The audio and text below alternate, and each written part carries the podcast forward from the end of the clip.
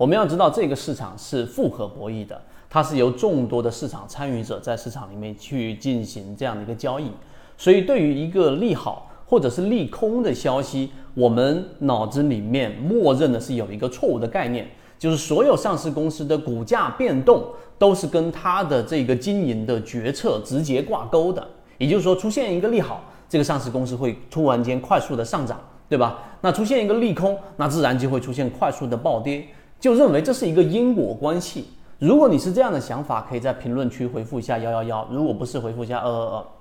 我们先把结论告诉给大家，这种想法是单一，是错误的。为什么呢？因为我们要讲到第二点，市场实际上呢，它是复合博弈，但它股价的涨跌，除了我们说的第一维就是股价事实，和第二维就是它的基本面对吧？上市公司的经营情况，这两者以外，它还有决定性因素更强的。也就是我们所说里面市场参与者的情绪，还有里面的资金等等这一系列的因素，所以你要跳脱出刚才我们说单一的股价的这一个变动和事件之间的因果关系以外，你更多的应该去留意里面市场参与者的情绪。所以第三点，我们要提出一个